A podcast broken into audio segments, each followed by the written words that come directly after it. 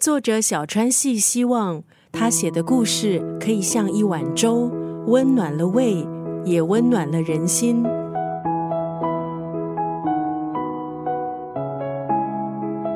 今天在九六三作家语录分享的文字，出自日本作家小川系的作品《狮子的点心》。这是继山茶花文具店还有蜗牛食堂之后，小川系再度感动读者的一部文字作品。故事发生在狮子家园，是老年人选择度过余生的地方。每个星期天，狮子家园都会安排点心时间。点一道充满回忆、想要再吃一次的点心，提出要求的时候，必须具体写下回忆的味道，当时是在什么样的情况下吃到的。负责人就会尽力还原每个人记忆中的滋味。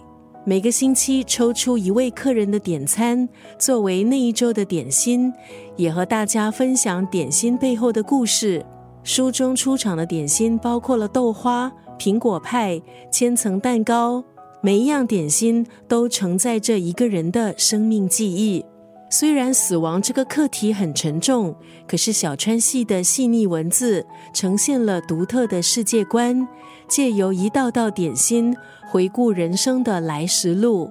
今天在九六三作家语录就要分享这本小说《狮子的点心》当中的这段文字。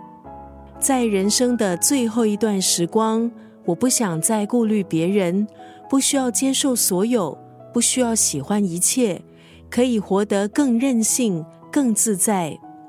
人生在世，每个人其实都有着自己的假面，但到了人生的尽头，应该是放下一切，更忠于自我，接受自己真正的样子。